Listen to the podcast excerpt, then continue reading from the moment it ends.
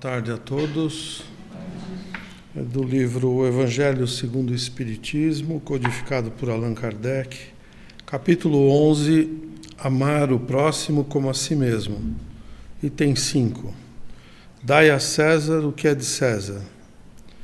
Os fariseus, tendo se retirado, entenderam-se entre si para enredá-lo com as suas próprias palavras mandaram então seus discípulos, em companhia dos herodianos, dizer-lhe: Mestre, sabemos que és veraz e que ensinas o caminho de Deus pela verdade, sem levares em conta a quem quer que seja, porque nos homens não consideras as pessoas. Dize-nos, pois, qual a tua opinião sobre isto? É-nos permitido pagar ou deixar de pagar a César o tributo?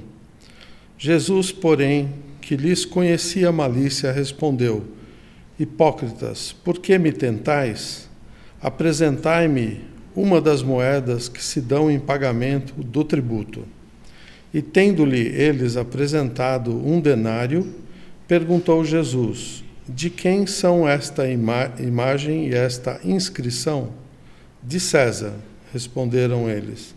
Então observou-lhes Jesus: Dai, pois, a César o que é de César e a Deus o que é de Deus. Ouvindo falar dessa maneira, admiraram-se eles da sua resposta e, deixando, se retiraram. Mateus 22, 5 a 22 e Marcos 12, 13 a 17. Item 6. A questão proposta a Jesus era motivada pela circunstância de que os judeus, abominando o tributo que os romanos lhes impunham, haviam feito do pagamento desse tributo uma questão religiosa. Numeroso, numeroso partido se fundara contra o imposto. O pagamento deste constituía, pois, entre eles, uma irritante questão de atualidade, sem o que nenhum senso teria a pergunta feita a Jesus: É-nos lícito pagar ou deixar de pagar a César o tributo? Havia nessa pergunta uma armadilha. Contavam os que a formularam poder, conforme a resposta, excitar contra ele a autoridade romana ou os judeus dissidentes, mas Jesus, que lhes conhecia a malícia, contornou a dificuldade, dando-lhes uma lição de justiça, com o dizer que a cada um seja dado o que lhe é devido. Item 7.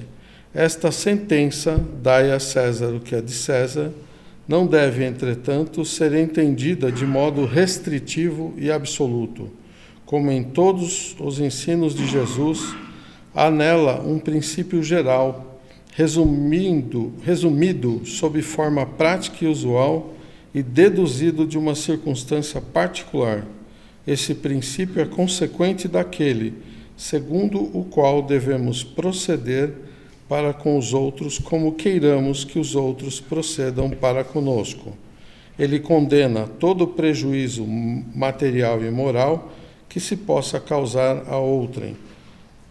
Toda postergação dos seus interesses prescreve o respeito aos direitos de cada um, como cada um deseja que se respeitem os seus. Estende-se mesmo aos deveres contraídos para com a família, a sociedade, a autoridade, tanto quanto para com os indivíduos em geral. Jesus, divino amigo, estamos aqui sobre a lei de Deus e sobre o teu evangelho de amor, para que possamos dar continuidade à nossa evolução espiritual através do conhecimento e da prática adquirida com esses conhecimentos. Rogamos, Senhor, envolver o nosso palestrante Arthur Valadares com suas palavras com seu conhecimento, onde estamos, todos nós, aptos a aprender o que ele aprendeu e também colocar à disposição daqueles que convivem conosco para passarmos este aprendizado, porque a doutrina espírita que trouxeste ao mundo através das mãos abençoadas de Allan Kardec é uma doutrina de amor e de conhecimentos. Que assim seja. Vou chamar a nossa irmã Gleise para apresentar agora o nosso Arthur.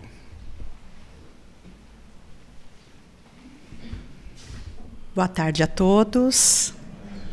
Sejam muito bem-vindos ao Museu e Biblioteca Espírita. É com grande alegria que hoje nós recebemos na nossa casa Arthur Valadares e sua esposa Flávia. Sejam bem-vindos. Arthur Valadares é engenheiro, orador espírita, grande pesquisador do Evangelho, participante de diversos congressos espíritas, grande contribuidor da nossa doutrina. É coordenador do NEP Paulo de Tarso, em São Carlos, núcleo que estuda o Evangelho. Então, Arthur, é com você agora, que fará conosco a palestra com o título Do Gênesis à Gênese. Bom, boa tarde a todos. Que a paz de Jesus, nosso Divino Mestre, possa nos envolver, nos acolher a todos. Que tenhamos uma tarde de reflexões muito proveitosas, que saímos todos daqui mais inspirados, mais dispostos à busca do conhecimento espírita como também do conhecimento do Evangelho.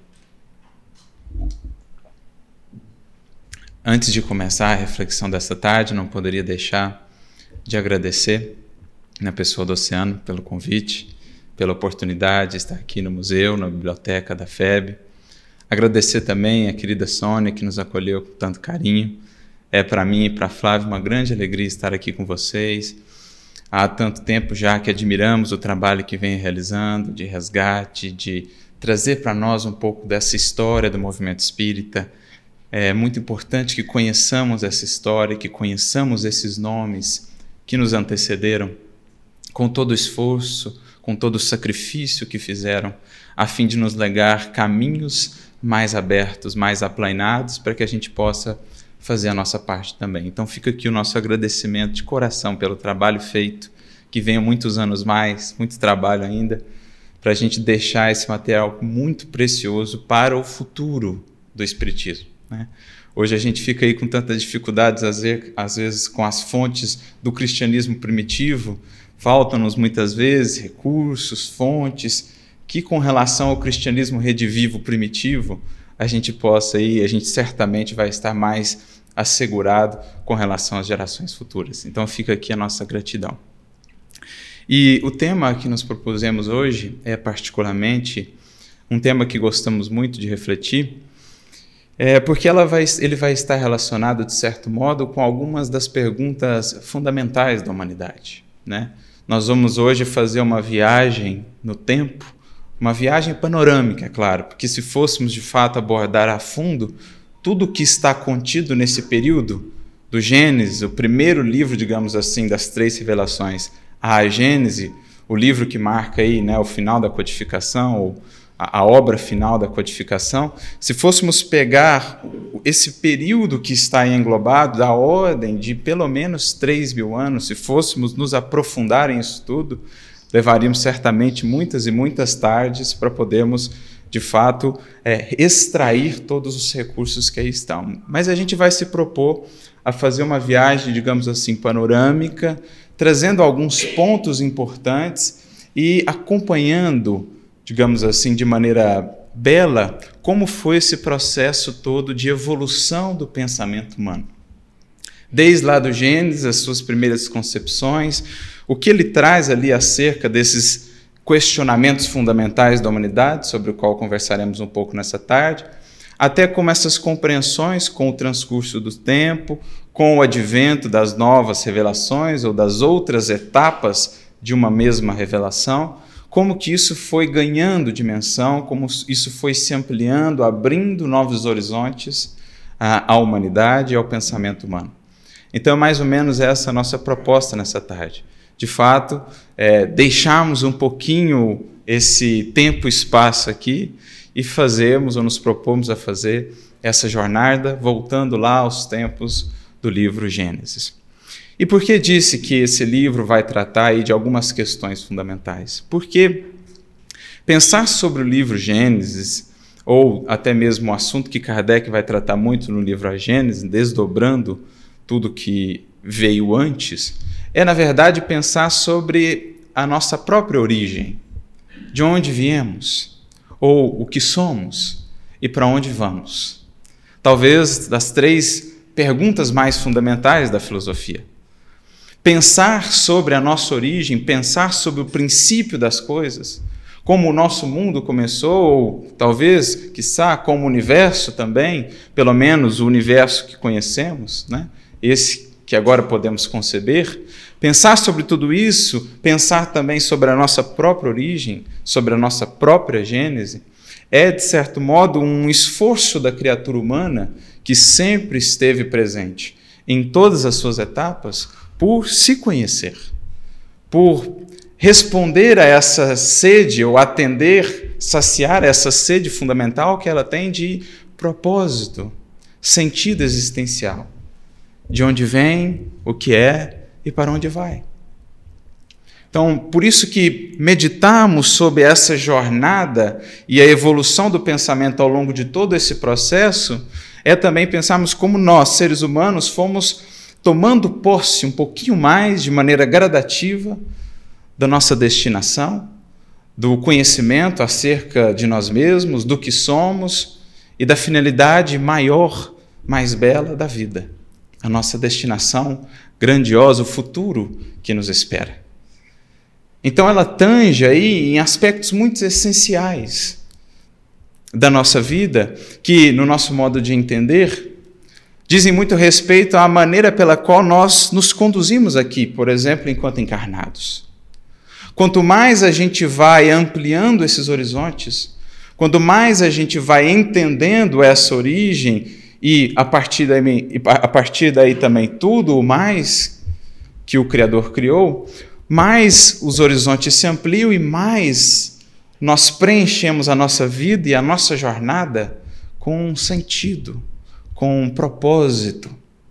Quanto mais os horizontes se ampliam para fora de nós, mais somos convidados a ampliá-los também dentro de nós e mais preenchemos o nosso ser com vontade de avançar, com idealismo superior, com esperança, com força que nos estimule, que nos impulsione o progredir. A esperança em nossos passos, em nossa vida, está diretamente relacionada com a dimensão dos horizontes que conseguimos abarcar do universo e da vida. Quanto mais estreita seja a nossa compreensão da vida e do universo, tanto menos espaço internamente nós teremos para albergar em nós a força da vida, a esperança, o sentido e o propósito que nos preenche de força para caminhar, para realizar, para fazermos o que nós temos de fazer.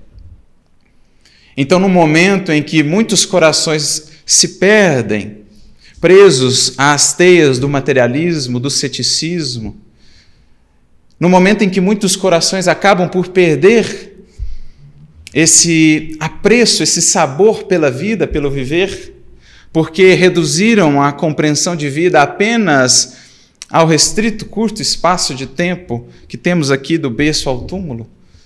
Penso que nesse momento é muito importante, e nesse sentido o Espiritismo tem muito a nos dizer, como o Evangelho, como as três revelações de modo geral, é muito importante que possamos rasgar esses horizontes abrir a mente humana, a fim de que ela possa então acolher toda essa força da vida, toda essa beleza grandiosa da criação, impulsionando-a à sua destinação. Então, meditar sobre a Gênesis, sobre o começo, o princípio das coisas, é no fundo também meditar sobre a finalidade de todas as coisas. Porque à medida que encaminhamos para esse princípio, compreendendo melhor, vamos encontrando ali a figura do Criador, que se está no princípio, está também na finalidade de tudo. Como diz o Apocalipse de maneira simbólica, é ele ao mesmo tempo o Alfa e o Ômega. Quando nos aproximamos do Alfa, do começo, da Gênesis, estamos nos aproximando também, por consequência, do Ômega, da finalidade. Quando voltamos ao passado, acabamos por entrever melhor também o futuro. Porque esse é o grande círculo da criação, do Alfa ao Ômega. Então, é essa a nossa proposta nessa tarde. Estarmos aqui abertos para recebermos todo o cabedal, todo o arcabouço de conhecimentos que o Espiritismo, o Evangelho, até mesmo o Antigo Testamento, como aqui traremos, vem nos trazer e nos preencher, reconectando-nos com a nossa origem, a nossa destinação e o propósito maior da vida. Abrindo em nós esse espaço imenso para acolher essa grandiosidade, toda, todo esse cuidado, esse amor com que o Criador, Sua providência divina, nos envolve, nos convidando a avançar, a evoluir. Então, é essa a proposta. São essas as questões que sempre, que sempre estiveram presentes no coração humano, desde que o primeiro que aqui esteve, talvez, olhou para o céu, viu a grandiosidade daquelas estrelas, que à época mal sabia o que era, mas que no fundo podia sentir, podia intuir. Lá está a nossa destinação. É para lá que vamos. Não somos destinados ou não repousa aqui na terra o nosso futuro. Estamos destinados ao infinito, à grandeza imensurável da criação. Então, desde o primeiro momento em que aquele que já no advento ali da razão olhou para o céu e contemplou aquela beleza, começaram a surgir então esses questionamentos. O que é isso que eu vejo? O que é toda essa beleza que me cerca? De onde veio tudo isso? E como eu me encaixo nesse todo? Essa pergunta que vem acompanhando a humanidade e que vai ganhando respostas cada vez mais completas, embora ainda muito, muito distantes da resposta completa. Mas que ao transcurso, no transcurso dos séculos, vem ganhando acréscimos, vem ganhando novas peças desse grande quebra-cabeça acerca de nós mesmos e do universo. Mas o Criador, em suas leis infinitamente perfeitas e sábias, concedeu-nos aí alguns instrumentos para nos ajudar nesse processo, a fim de impulsionar a humanidade como o pensamento humano no sentido que ele tem de percorrer, o do progresso, o da evolução, e a fim de impulsionar-nos cada vez mais nesse processo de busca pelo entendimento de nós mesmos, do universo e da vida. E é essa introdução que precisamos fazer antes de entrarmos propriamente dito na, na palestra em si. Uma introdução que o próprio Kardec também vai preparar para nós, logo na primeira parte do Livro dos Espíritos, que vai tratar das causas primárias, na segunda parte, quando ele trata de os elementos gerais do universo. Temos ali quatro perguntas que são para nós basilares no estudo que nos proporemos nessa tarde da pergunta 17 à pergunta 20. A pergunta 17 tem muito a ver com que isso que nós falamos agora. Kardec, com sua sabedoria, com a sua perspicácia, questiona os benfeitores espirituais. É dado ao homem conhecer o princípio das coisas? Porque essa é a grande pergunta. O que é o princípio das coisas? Como tudo começou? O que é a Gênesis? A Gênesis de nós, seres humanos, a Gênesis do mundo, do universo, do cosmos. É isso que Kardec pergunta. É dado ao homem compreender o princípio das coisas? E a resposta dos espíritos pode parecer, num primeiro momento, numa análise mais superficial, um pouco desanimadora. Mas é preciso aprofundar o estudo. Dizem eles: não. Deus não permite que tudo seja revelado ao homem neste mundo. Embora o não do começo, o mais importante é a sequência da resposta, que explica o porquê do não. Dizem eles, não em determinado nível de compreensão, o que não quer dizer que até determinado nível é dado compreender. Dizem eles, Deus não permite ao homem que tudo lhe seja revelado neste mundo. Como a nos dizer que na condição em que estamos, de seres ainda muito mais próximos do início da jornada, seria-nos mesmo impossível chegar a compreender perfeitamente, com todo o aprofundamento que seja possível, a Gênesis, ou o princípio das coisas. Mas isso não significa dizer que não nos é possível compreender tanto quanto nos seja possível alcançar ou entender. Então está subtendido, implícito na resposta, que nós podemos avançar até uma certa etapa, enquanto na humanidade enquanto neste mundo. Porque eles dizem também, não é dado ao homem, ao ser humano. Mas e quando nós alçarmos aos outros patamares da escala espírita, por exemplo? A condição de espíritos superiores, para além, os cristos, e para além disso, sabe-se lá o que nos espera em termos de evolução. Mas ao homem, ao ser humano, na condição em que está, sobretudo neste mundo, com todas as limitações que a matéria mais densa desse mundo lhe impõe, não lhe é dado alcançar o entendimento de todas as coisas, o entendimento completo do princípio das coisas. Então, essa primeira pergunta é muito importante, porque ela já nos dá a ideia de que tudo na criação divina é graduado. Tudo é graduado. É como se nós tivéssemos de fato uma escalada ou uma grande escada. Nós vemos o horizonte segundo as nossas possibilidades ou a posição em que já alcançamos. Quem está no vale consegue ver um raio ou tem um raio de visão.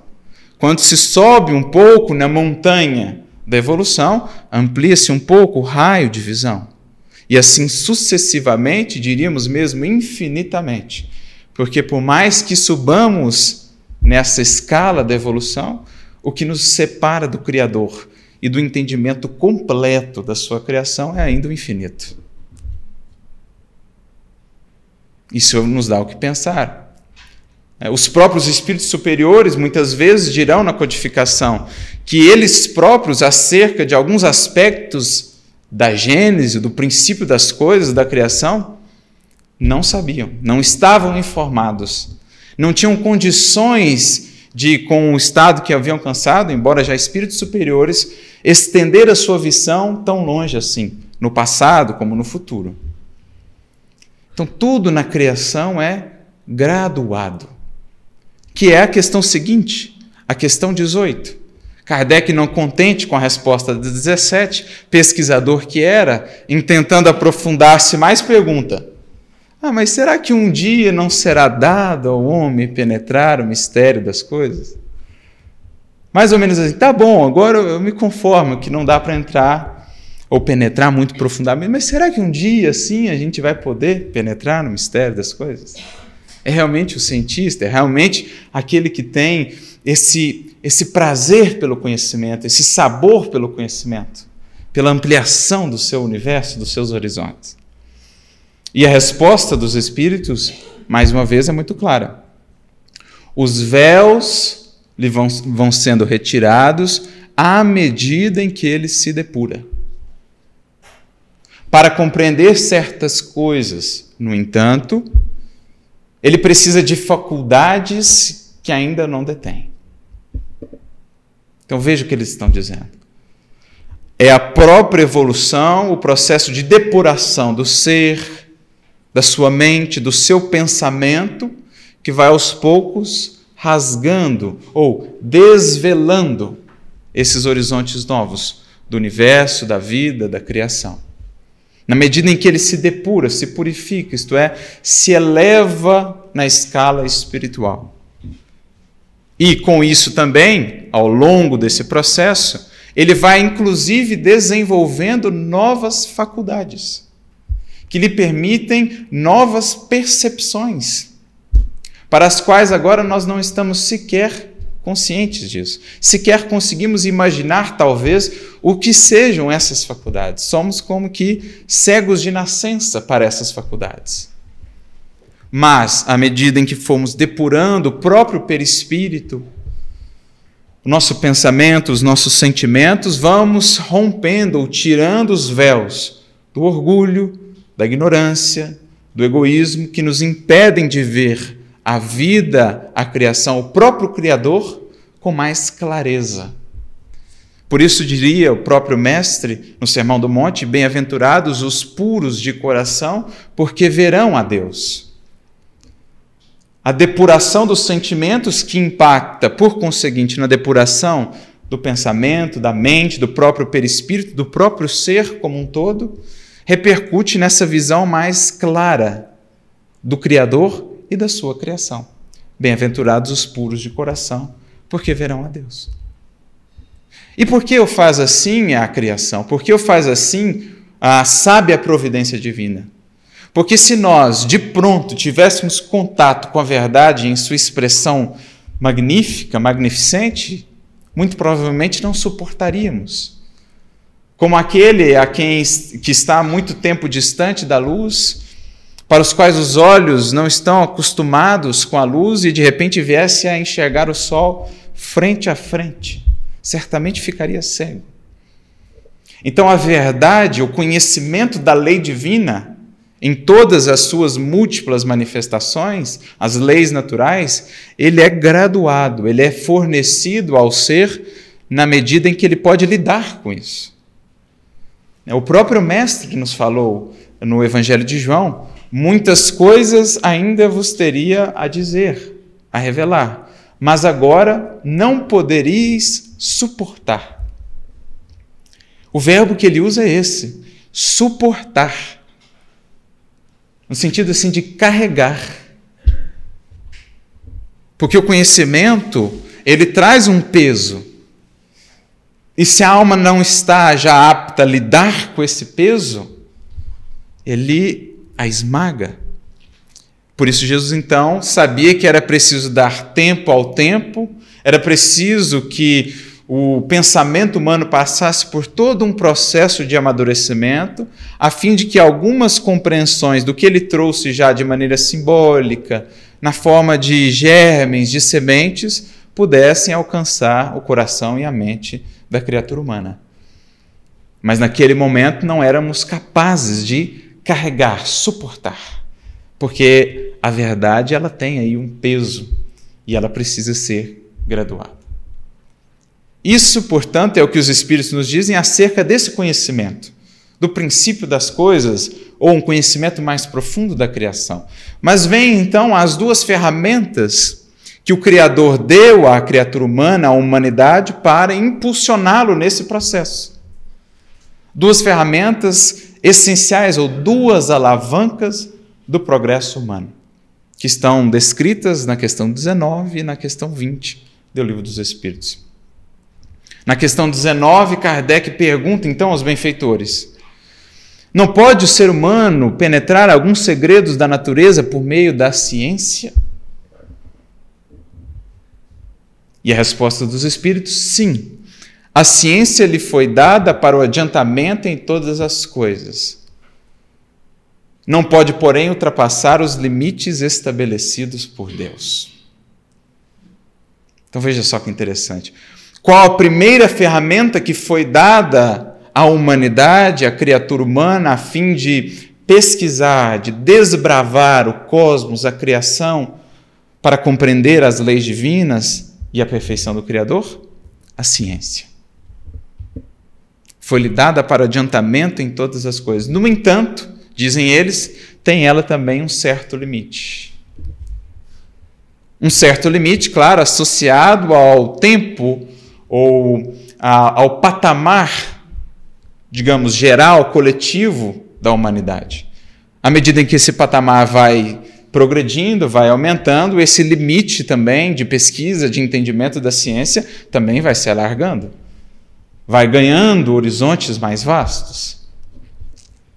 Porque, de fato, se fôssemos capazes de alcançar certos conhecimentos que no futuro, por exemplo, poderemos ter hoje, muito provavelmente deles não faríamos uma aplicação muito justa, adequada, inclusive podendo comprometer gravemente a humanidade. Quer ver um exemplo que os Espíritos nos dizem? No próprio livro dos Espíritos, de um conhecimento que um dia nos será possível, mas que se hoje o tivéssemos, talvez, como muitos outros, não fosse assim tão bem utilizado. Dizem os Espíritos, por exemplo, que um dia seremos capazes de controlar o clima. Ou melhor, o tempo. Imagina se tivéssemos uma tecnologia como essa hoje, num tempo ainda de tantas disputas, de uma paz ainda tão frágil, tão instável entre as nações, entre os povos, onde a ganância, os interesses ainda conduzem boa parte das ações humanas. Para que muitas vezes conhecimentos como estes, e talvez mais avançados até, seriam utilizados? Senão em prol de alguns poucos, em prol de, do interesse do egoísmo humano, em detrimento do progresso coletivo. Então a própria ciência ela tem certos limites que acompanham o progredir, digamos assim, moral da humanidade. Quando ela alcança um certo patamar em que o alto entenda que ela já está apta para lidar com novos conhecimentos, então vem os missionários, vem a inspiração, e esses missionários conseguem materializar essas ideias e tudo mais aqui no plano dos encarnados. Mas essa é a grande primeira ferramenta. E vem então a segunda ferramenta. Para a apreensão do universo que o cerca, na questão 20, Kardec pergunta: é dado ao homem, por outros meios que não da ciência, chegar a compreender aquilo que lhe foge aos testemunhos do sentido ou dos sentidos? E os espíritos então respondem, apresentando para nós esse grande, esse segundo grande elemento. Sim, quando ele julga conveniente, ele pode revelar ao homem aquilo que não lhe é dado aprender através da ciência ou dos sentidos. A segunda grande alavanca de progresso é a revelação. A revelação, que tem sido, em geral, digamos assim, um, um recurso, tem sido uma tarefa das religiões de um modo geral. Então você teria aí essas duas grandes ferramentas, esses dois grandes colossos, como dirá Leon Denis, que foram conferidos à humanidade a fim de impulsioná-la nessa senda do progresso. A ciência, de um lado, e a religião com as suas revelações de um outro lado. Essas são as duas alavancas que têm impulsionado o progresso. Pois bem, naquele tempo, no início de algumas compreensões mais avançadas acerca da Gênesis e tudo mais, a ciência era ainda muito incipiente ao tempo de Moisés, dos primeiros profetas. Faltavam-nos ainda recursos técnicos, tecnológicos, a fim de que a ciência pudesse, de fato, cumprir esse seu, esse seu papel. Então, quem foi a primeira alavanca que começou a trazer alguns elementos de entendimento dessa criação ou dessa Gênesis, em geral, em todas as culturas e em todos os povos, foram as religiões, as revelações.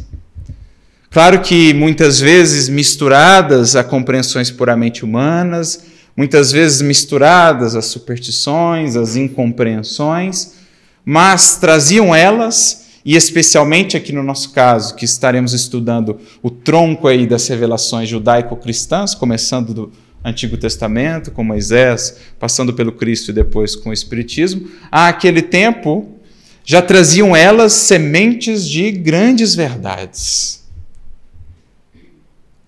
Sementes de grandes verdades, que muitas vezes ficavam restritas em seu entendimento, em sua interpretação, por conta ainda de um pensamento humano muito incipiente.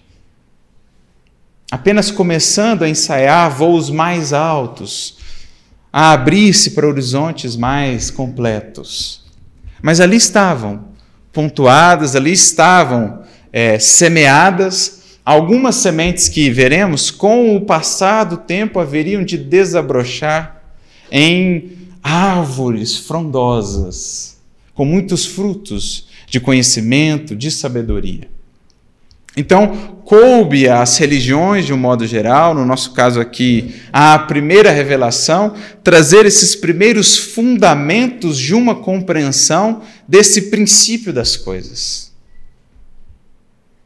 Especificamente, no nosso caso, o livro de Gênesis que vai estar pontuado ou colocado ali algo em torno de 1500, mil anos antes de Cristo, nesse, nesse intermédio aí, nesse intervalo.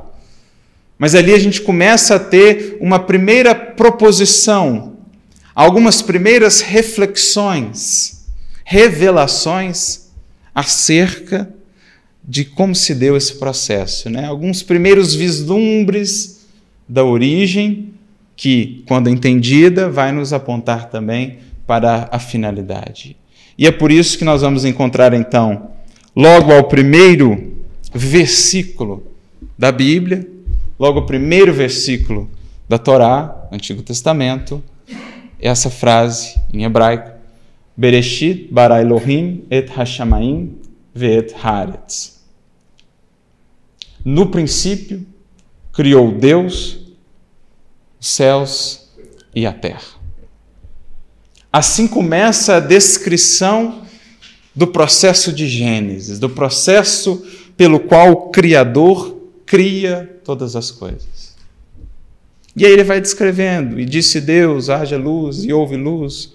Primeiro dia, segundo dia, terceiro dia, quarto dia, vai descrevendo.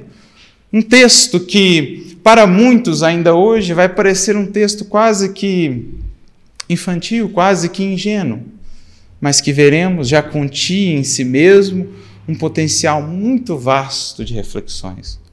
Um texto que, particularmente, sempre me marcou muito pela sua riqueza simbólica. É como se pudéssemos quase que sentir intuitivamente que por detrás daquela linguagem que parece muito simples, por trás daquela descrição que parece quase que miraculosa, as coisas surgindo num piscar de olhos, por trás daquilo há todo um oceano de reflexões. Mas, àquele tempo, isso podia ser alcançado por muito poucos indivíduos. Muito poucos. O pensamento geral ainda era um pensamento muito materializado, ainda não capaz de abarcar tudo que ali estava na forma de semente. Tudo que estava ali sintetizado. Né? Na tradução para o português, no princípio criou Deus o céu e a terra. E a terra era sem forma e vazia, e havia trevas sobre a face do abismo, e o Espírito de Deus se movia sobre a face das águas. E disse Deus: haja luz, e houve luz. É um texto poético. Sobretudo quando lido na língua original, em hebraico, vemos a poesia, vemos a literatura, a arte ali sintetizada nessas pequenas frases que sintetizam também, como veremos, muita coisa. Mas, àquele tempo, alguns poucos apenas podiam ter uma visão do que estava ali escondido. Como o próprio Leon Denis vai falar muito na primeira parte do seu livro, Depois da Morte, quando ele vem falando, por exemplo, ao longo de vários capítulos, da, das muitas religiões e da doutrina secreta, ele vai dizer: existiam aquelas épocas ou aquele tempo os círculos mais restritos dos chamados iniciados, como Emmanuel também vai comentar no que diz respeito ao povo hebreu, quando fala deles no capítulo 7 do livro A Caminho da Luz. Existiam aqueles mestres, aqueles poucos, Moisés, por exemplo, e outros, que sabiam que o texto não era assim, o que estava ali contido não era assim tão ingênuo, não era uma historinha tão simples assim. Mas, para a mentalidade geral, passou-se por um, um processo literal de descrição da criação. E assim foi por muito tempo, para muitas mentalidades, e, de certo modo, ainda hoje, a compreensão de que aquilo que ali está descrito em Gênesis, capítulo 1 em diante, é realmente como aconteceu. Um entendimento mais literal do texto. Construíram-se é, entendimentos que foram se consolidando ao longo dos séculos, e por muito tempo o nosso pensamento acerca da criação manteve-se esse.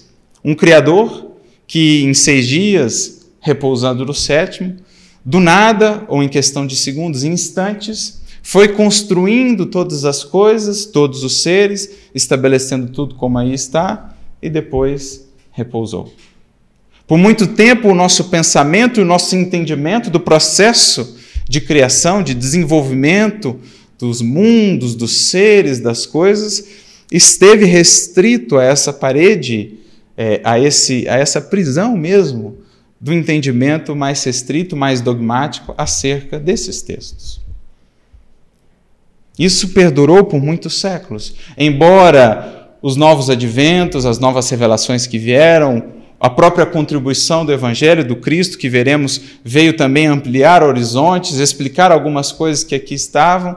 De um modo geral, na mentalidade geral, não encontraram ainda espaço para desabrocharem reflexões mais profundas. Porque, como falei, em geral, no que diz respeito à revelação, ela vem sempre na forma de sementes.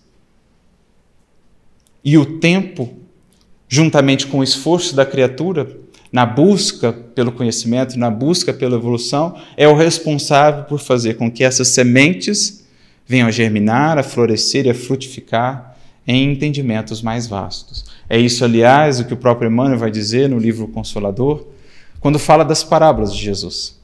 Na questão 290, ele vai dizer que as parábolas, os ensinamentos de Jesus, e poderíamos extrapolar isso para os ensinamentos das Escrituras de um modo geral, são como sementes chegam ao nosso coração na forma de sementes e compete a cada indivíduo, na condição em que está de fertilidade ou de abertura do solo em que está na sua alma, acolher essas sementes, regá-las, cultivá-las ao longo dos séculos, dos milênios, a fim de que venham um dia a crescerem, a se estabelecerem, a florescerem e a frutificarem. Mas na imensa maioria das consciências, ficou-se por muitos séculos essa compreensão ainda muito limitada, muito literal do que estava ali proposto nesse texto do Gênesis. E então o tempo foi passando, o Criador, juntamente com todos os que na Terra planificam o processo de evolução, de amadurecimento do pensamento da humanidade, foram enviando sequencialmente os missionários, os trabalhadores, mas havia se construído de maneira muito sólida, de maneira muito rígida, todo um, todo um castelo dogmático em torno dessas compreensões.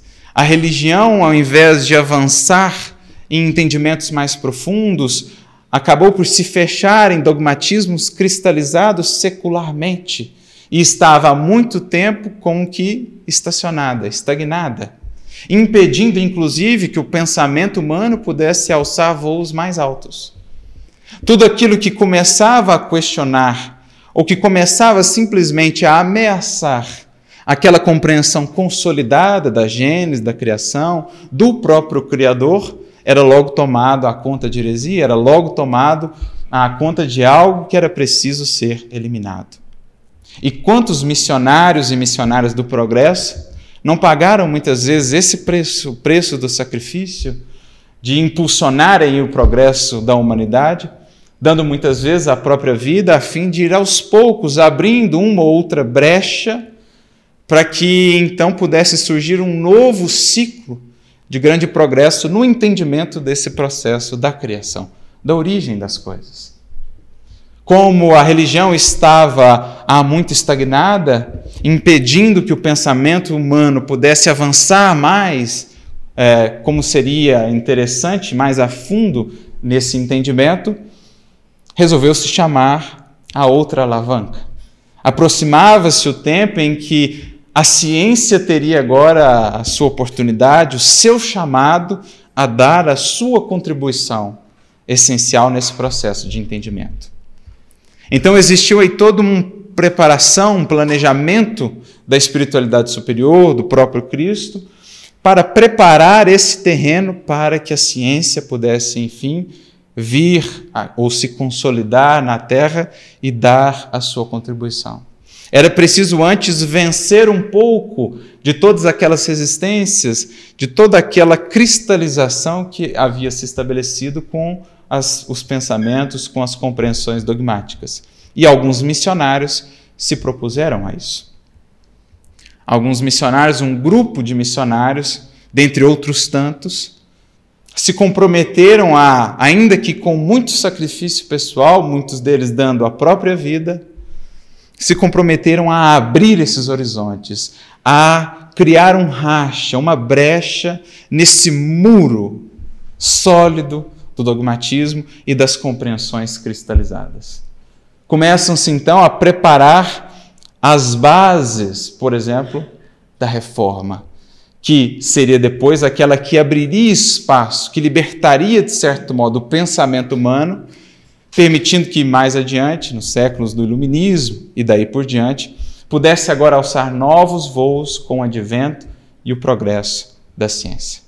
Então, missionários vieram, de certo modo, desconectar, é, desvincular o pensamento humano do pensamento religioso, tirar a algema que o prendia sempre a essas compreensões antigas, a fim de que ele pudesse agora, pelas vias da filosofia e da ciência, voar mais alto, se libertar. E alguns desses espíritos nos são muito caros, preciosos, porque diretamente vinculados com mais tarde o próprio advento da codificação, que vem dar continuidade a esse processo. Espíritos como Wycliffe, Jan Hus, Jerônimo de Praga, que dão com o seu trabalho e com as suas vidas as bases para que depois Lutero e os seus continuadores, os seus companheiros, pudessem de fato levar adiante a reforma, fazendo essa cisma, digamos assim, e libertando o pensamento humano para outros horizontes, para outras vertentes que antes o sufocamento do pensamento religioso cristalizado não lhes permitia alcançar. Ian Rus, com seu exemplo em Constança, quando acolhendo as ideias de Wycliffe, começando a questionar algumas das, das dos dogmas, algumas das, dos pensamentos cristalizados de então, começa a incomodar o pensamento religioso vigente, começa a sofrer perseguições, e então, em determinado momento, é convidado para que pudesse ir à Constância com um salvo-conduto. Nada lhe seria feito. Iriam apenas discutir as suas ideias. Homem corajoso que era, comprometido com a verdade, dirige-se à Constância. Ali debatem as ideias que ele trazia, mantém-se firme nas suas posturas de questionamento, de cobrança de melhorias, não arreda o pé e então acaba sendo condenado, mesmo com toda a pressão, não arredou o pé e acaba sendo condenado à morte na fogueira.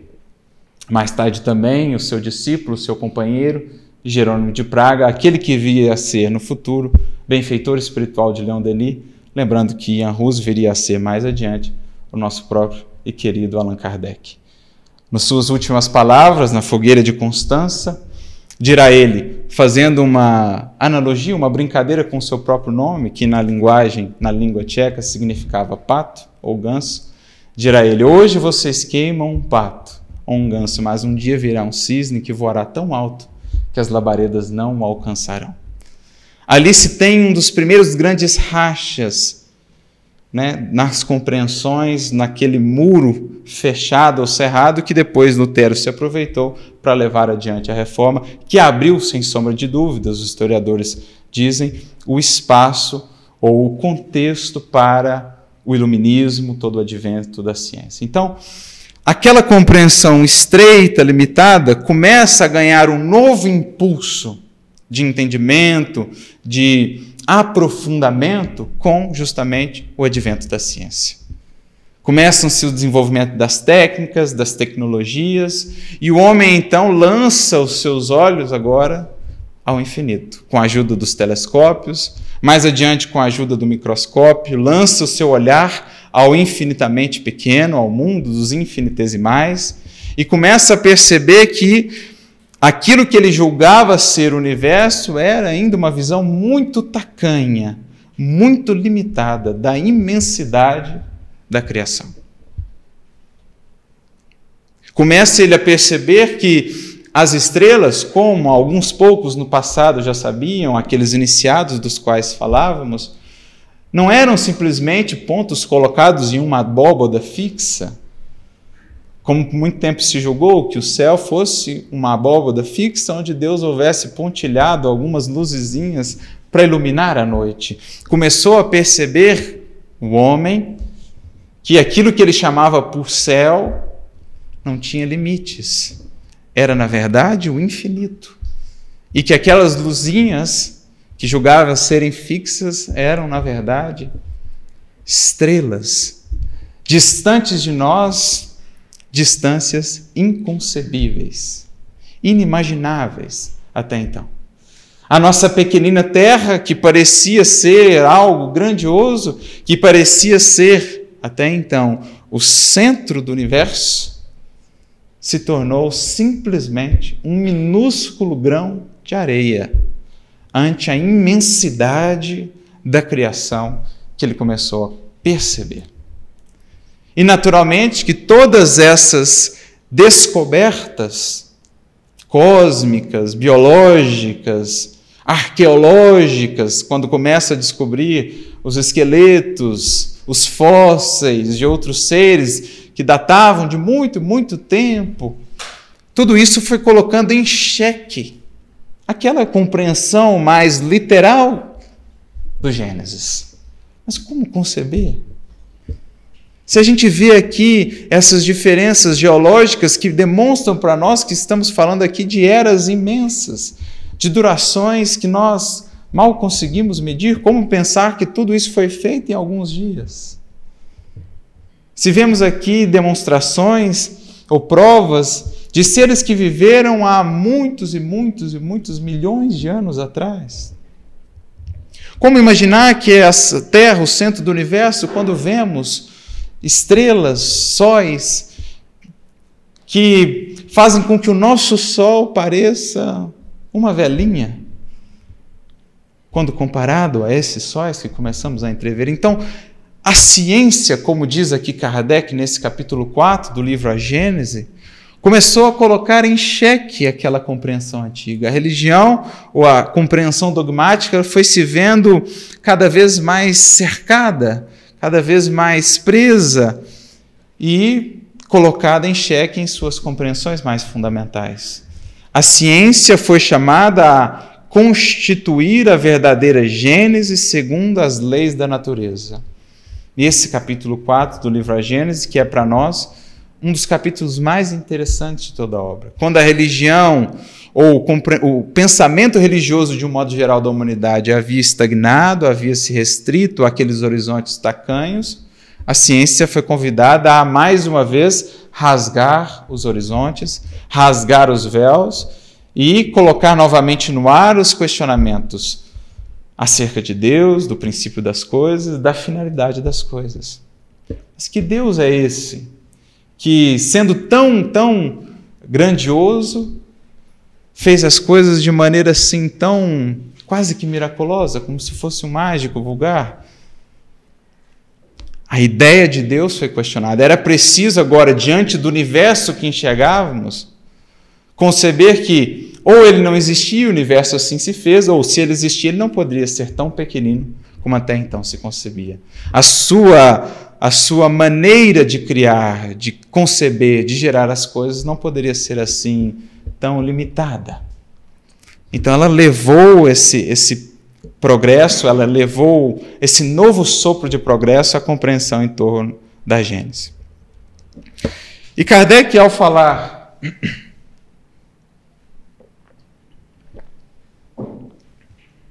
digamos assim, desse papel que a ciência teve no, no auxílio ao entendimento desse processo da gênese, da criação, ele vai basicamente dividir esse processo, a gênese, em duas partes. Vai dizer ele: temos a história da formação do mundo material e da humanidade considerada em seu duplo princípio, corporal e espiritual. A ciência se tem limitado à pesquisa das leis que regem a matéria com relação ao próprio homem, tem se restringido a refletir sobre a origem do seu corpo, como se desenvolveu a forma que aqui utilizamos para a jornada evolutiva.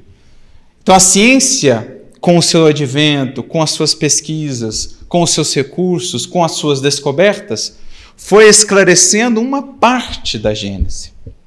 Uma parte do Gênesis. Ou seja, aquele processo que lá estava descrito, no princípio criou Deus os céus e a terra. A gente começou a perceber que não podia ser assim de um instante para o outro, porque a gente foi vendo que as estrelas se formam em processos que demandam milhões e milhões de anos. Que existem uma infinidade de estrelas, mais novas, mais velhas, gigantes vermelhos, anãs brancas. Então, aquela frasezinha não poderia ser mais entendida ao pé da letra, a não ser que se negasse as evidências. Mas todo homem sensato, mais cedo ou mais tarde, haveria de convir que ou o nosso entendimento daquela frase estava equivocado, ou tudo que estava ali estava equivocado. Então a ciência começou a abrir os horizontes da gênese material, digamos assim, explicando melhor como surgem as estrelas, os planetas, o nosso próprio planeta não foi criado de um instante para o outro. Demonstrou-nos a ciência que demandou aí um tempo de da ordem de 4 bilhões e meio de anos a fim de que a Terra assim se pudesse estabelecer. Então, como ficava aquele texto do Gênesis diante de agora dessas descobertas?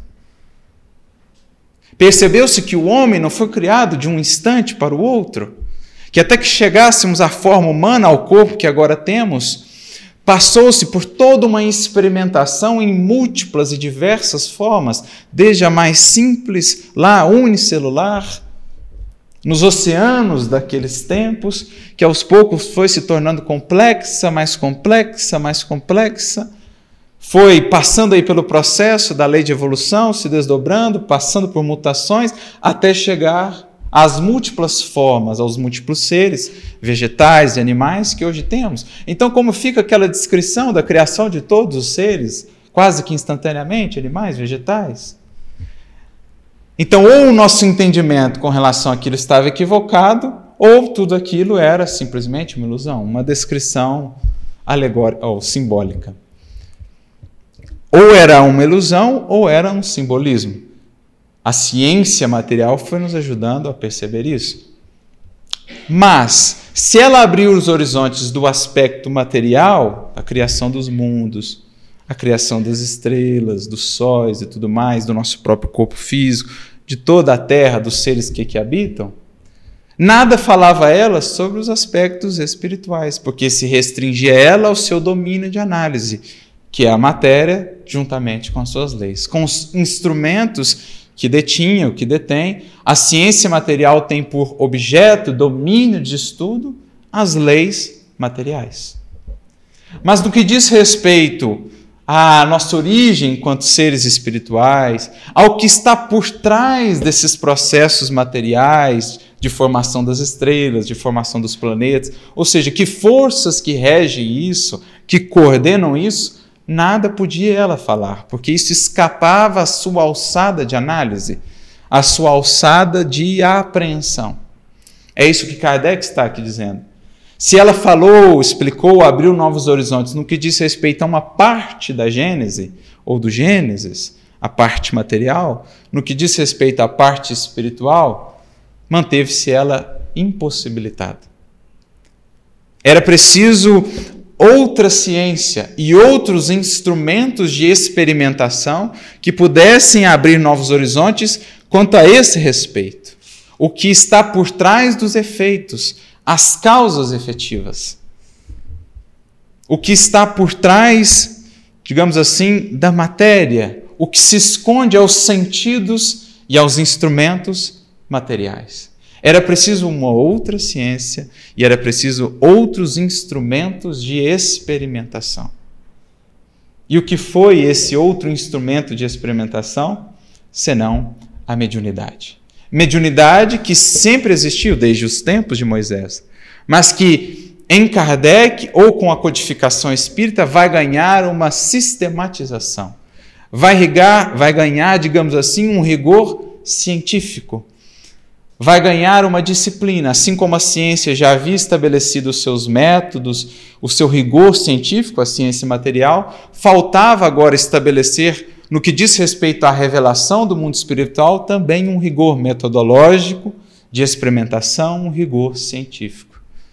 Então a mediunidade foi para o mundo espiritual, dirá Kardec, o que o telescópio e o microscópio foram para o mundo astral, o mundo cósmico e o mundo dos infinitamente pequenos. Era um instrumento de observação. Se tínhamos uma ciência, então, material, dedicada a estudar as leis da matéria e ajudar-nos a entender melhor a gênese material dos mundos, das coisas e dos seres, faltava ou vinha agora a ciência espiritual, com a sua metodologia, nos explicar nos ajudar a entender as leis espirituais e os aspectos espirituais da Gênesis. Essa tarefa, sobretudo, que competia ao Consolador prometido, aquele que tinha a tarefa não pequenina, digamos assim, de criar novamente um, um terreno é, propício para a reunião dessas duas potências que até então vinham se digladiando. A ciência de um lado, material, com suas conquistas, descobrimentos, mas muitas vezes com o materialismo, a falta de um ideal edificante, um ideal que pudesse projetar ao homem ao seu futuro, a sua destinação cósmica e espiritual, e do outro lado a religião, que falava ao coração, que trazia o consolo, a esperança, mas que muitas vezes carecia de provas, carecia de uma fé mais raciocinada e, portanto, mais sólida. Era essa a grande crise moral, dirá Leon Denis, no capítulo 8 do seu livro Depois da Morte, que marca o surgimento ou o nascimento do Espiritismo. Como dirá Denis, do espiritualismo moderno, na definição que ele gostava de utilizar.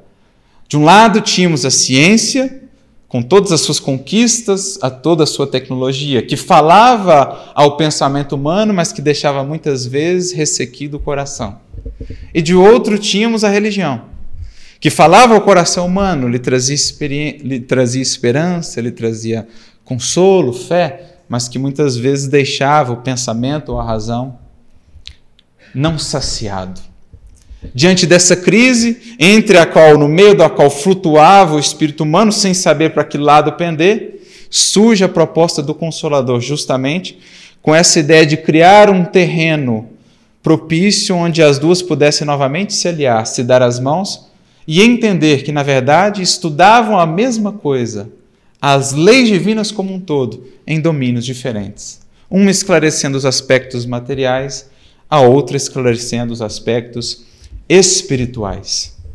As duas desbravando a mesma criação, buscando a mesma finalidade, como dois rios destinados a desaguar num mesmo oceano, e que poderiam dali por diante agora caminhar de maneira mais harmoniosa entendendo que um não combate o outro, que não estão em contradição, que apenas uma visão estreita de ambos gera contradição. Mas quando se tem uma visão mais aprofundada, mais elevada de ambos, se chega à harmonização. E é por isso que Kardec, então, vai, de certo modo, concluir nesse capítulo 4, intitulado O Papel da Ciência na Gênese. Somente agora, conquanto nem a ciência material nem a ciência espiritual hajam dito a última palavra, possui o homem os dois elementos próprios a lançar luz sobre esse imenso problema. Eram-lhe absolutamente indispensáveis essas duas chaves para chegar a uma solução, embora aproximativa, no que diz respeito, claro, ao entendimento da Gênesis. Então, até então, o pensamento humano vinha divagando em círculos, sempre preso nos mesmos horizontes, porque lhe faltavam esses elementos. O pensamento científico, muitas vezes restrito apenas ao aspecto material, porque ele carecia o complemento do entendimento espiritual das coisas. Por isso ficava muito preso aos, aos horizontes do materialismo, do, ceticismo etc. O horizonte religioso, até então muitas vezes preso aos aqueles aquele pensamento limitado justamente pela falta de um entendimento mais aprofundado das questões espirituais, como também das questões científicas. Faltava-lhe o complemento que a ciência lhe vinha trazer. Quando se junta essas duas chaves, a gente pode agora avançar mais a fundo no entendimento da Gênese, da criação, inclusive daqueles textos que lá atrás possuíamos e que pareciam até então limitados, ingênuos, restritos, mas que veremos com auxílio agora dessas duas chaves como que ganham dimensão, ganham horizontes muito mais vastos. Então era preciso essa fusão, era preciso juntar essas duas ciências, colocando-as para trabalhar de maneira conjunta. Essas duas alavancas do progresso humano, a ciência e a revelação ou a religião, ou a ciência material, a ciência espiritual. A ciência material com seus métodos e com o seu domínio de estudo, a matéria e as leis materiais. A ciência espiritual com os seus métodos de experimentação, mediunidade e com o seu domínio de estudo, as leis espirituais. Então foi isso o que Kardec, com o seu trabalho e os seus continuadores, de certo modo, propiciaram essa união, essa junção dessas duas forças, como Kardec mesmo vai descrever no primeiro capítulo do Evangelho segundo o Espiritismo, aliança entre ciência e religião. E como Leon Denis também vai dizer, numa fala sua muito interessante no livro O Grande Enigma, quando ele diz: A estreiteza de vistas desnaturou, comprometeu a ideia de Deus. Por extensão também a ideia da criação de Deus. A estreiteza de vistas, seja pelo dogmatismo, por uma compreensão que não leva em conta a razão, a ciência, as conquistas da ciência, seja, por outro lado, o materialismo que não leva em conta o mundo espiritual, as questões espirituais. Então, essa estreiteza de vistas, tanto de um ponto como do outro, leva sempre a uma redução da ideia de Deus e da sua criação. Suprimamos as barreiras, as peias, sistemas fechados que se contradizem, se excluem se combatem, substituindo-os pelas vistas largas das concepções superiores. A certas alturas, a ciência, a filosofia e a religião, até então divididas, opostas, hostis, sob suas formas inferiores, unem-se e fundem-se sob ou em uma potente síntese que é a do moderno espiritualismo. Então, olha que descrição bonita. Me lembro de uma outra fase Teilhard de Chardin, o grande teólogo, que ele dizia: tudo aquilo que sobe converge ou se funde nessa poderosa síntese. É o que o Leon Denis está dizendo. Quando se está com uma visão muito baixa, muito rasteira, muito superficial da ciência, da filosofia ou da religião, parecem elas contraditórias, parecem opostas, hostis umas às outras. Mas quando pelo pensamento mais maduro, mais desenvolvido, mais trabalhado, e, claro, mais liberto do orgulho, da vaidade, se sobe, enxerga-se logo que aquilo que parecia ser contradição era apenas aparente. Ciência, filosofia e religião se fundem numa só vertente, que é justamente a compreensão mais abrangente da criação e do Criador. É isso que o Espiritismo todo esse processo de amadurecimento do pensamento humano, do Gênesis à Gênese, veio fazer. Agregar conteúdo, agregar material, juntar esses opostos ou aparentes opostos, para fundir tudo isso numa poderosa síntese e vermos que por trás ou no meio de tudo isso há um fio condutor, que é sempre a lei divina presente em sua perfeita sabedoria e a condução divina através dos é, infinitos espíritos que nos ajudam nesse processo evolutivo. Então a gente encerra aqui essa primeira parte. Logo ao retorno, a gente vai então voltar àquele texto que citei no início, a Gênesis. No princípio criou Deus os céus e a terra, para vermos como que esse amadurecimento da evolução, essa evolução do pensamento humano, do Gênesis à Gênese, de certo modo, vai trazer para nós novas luzes e novas chaves de entendimento daquele primeiro texto que está lá no Gênesis. Então a gente dá uma pausa de uns 15, 20 minutos e retornamos daqui a pouco. Bom, então retornando aqui ao nosso estudo, é, a gente quis fazer essa primeira parte, uma parte, digamos assim, preparatória, porque a gente queria fazer toda essa jornada do Gênesis, lá, o primeiro livro né, da, dessa tradição que nós seguimos, das três revelações, até chegarmos à Gênesis, essa que marca o fechamento da codificação com Kardec, para que a gente pudesse ver também como que o pensamento humano de lá até aqui foi amadurecendo nesses mais aí de três milênios, a ciência material trazendo seus contributos de entendimento para, acerca da Gênesis, mais adiante, com o advento do Espiritismo, do Consolador, a ciência espiritual trazendo também os seus contributos para o entendimento da Gênesis, da Gênesis, né? E munidos agora desses recursos, nós vamos voltar lá ao princípio, né? como diz o texto mesmo, no princípio, para que a gente possa olhar agora para esse texto lá, presente já a primeira revelação, mais de 3 mil anos atrás, olhar agora com as lentes que todo esse processo nos conferiu. O advento da ciência, o advento do espiritismo, do próprio cristianismo, do evangelho, como que a gente, enriquecidos agora por esses recursos, consegue olhar para esse texto e ver para além da aparência, ver para além da aparente simplicidade, ingenuidade do que aí está descrito, né? Tentar entender o que alguns poucos ao longo dos séculos e aqueles tempos já conseguiu entender em círculos mais estreitos, né, daqueles chamados iniciados, aquela época. O próprio Emmanuel vai falar de Moisés, o iniciado que foi educado nos círculos iniciáticos do Egito. É, conhecimentos que alguns já tinham naquela época, por exemplo, com relação aos planetas, ao movimento da Terra em relação ao Sol, mas que não eram vulgarizados com relação à ideia do Deus único, que com Moisés passa de fato a ser conhecido mais de maneira mais abrangente, mas que alguns outros já no passado conheciam. Enfim, a gente vai tentar entender agora esse sentido mais profundo do texto, graças aos recursos que todo esse processo do Gênesis à Gênesis nos, nos, nos permitiram é, alcançar. E quando fala recursos, fala até mesmo, por exemplo, com relação ao, ao entendimento da própria língua, ao estudo literário do texto, à volta à língua original, ao entendimento da língua original, do, das expressões que trazem para nós entendimentos é, que numa tradução muitas vezes passam desapercebidos, é, a compreensão que a ciência nos trouxe, a compreensão do próprio Espiritismo.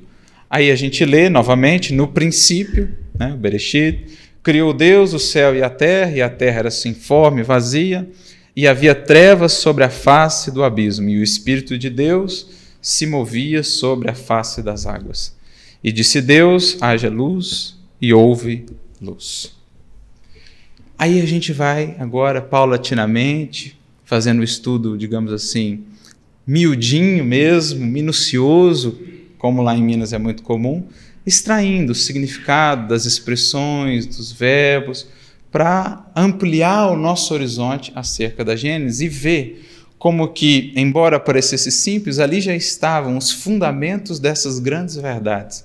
E nos encantar como que naquele tempo já existiram essas mentes que puderam captar essas verdades e transmiti-las, claro, aquele tempo de forma simbólica, mas que estava destinado ao tempo esclarecê-las.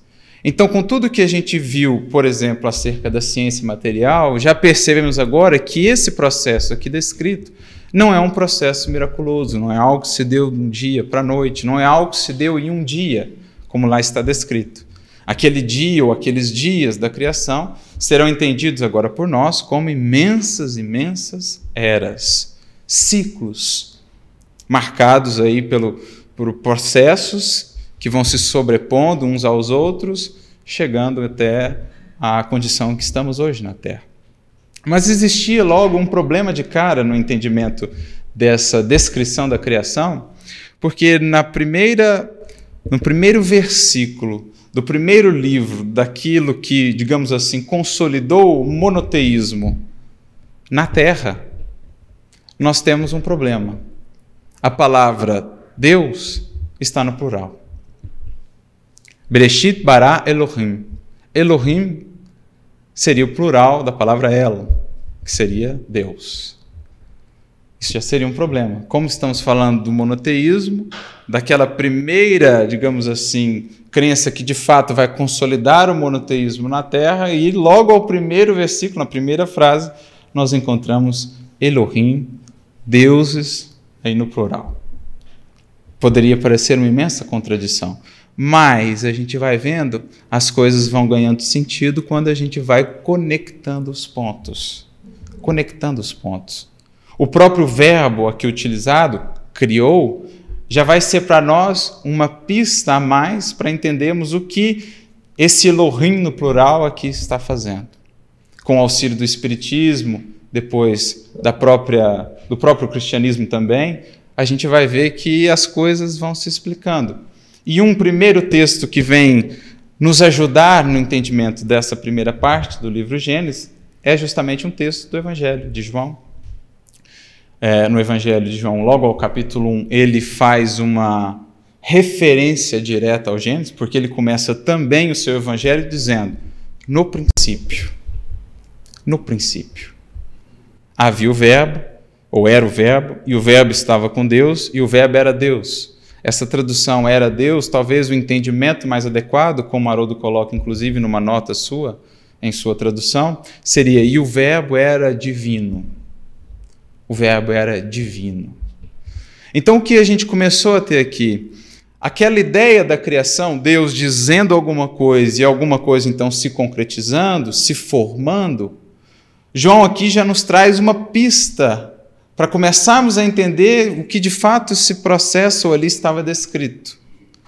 Deus emite uma vontade, Deus envia uma ordenação, o verbo lembra a ação, lembra a realização, e, digamos assim, de maneira mais ostensiva, começa-se a entender aqui que talvez esse verbo, essa forma pela qual Deus cria, seja através de ser, ou de seres.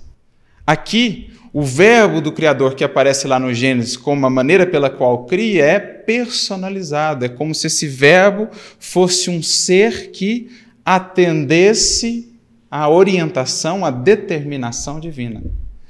Então, aquela ideia assim, Deus disse, faça isso, Deus disse, faça aquilo, aquele verbo, aquela ordenação vai sendo aqui executada, vai tomando aqui a forma de um ser, o Verbo, o Verbo.